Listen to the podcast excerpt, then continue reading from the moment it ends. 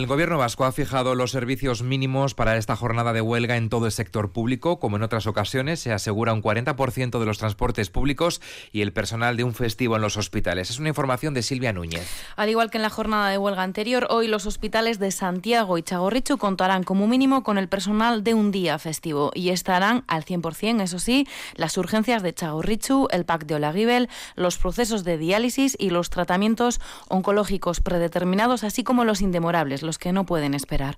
En atención primaria, médicos y médicas de familia acudirá al menos el personal de un sábado. En los centros escolares públicos se asegura un profesor o profesora para cada etapa educativa y también el comedor y en las residencias de mayores y personas con dependencia el personal mínimo se fija en un 50%.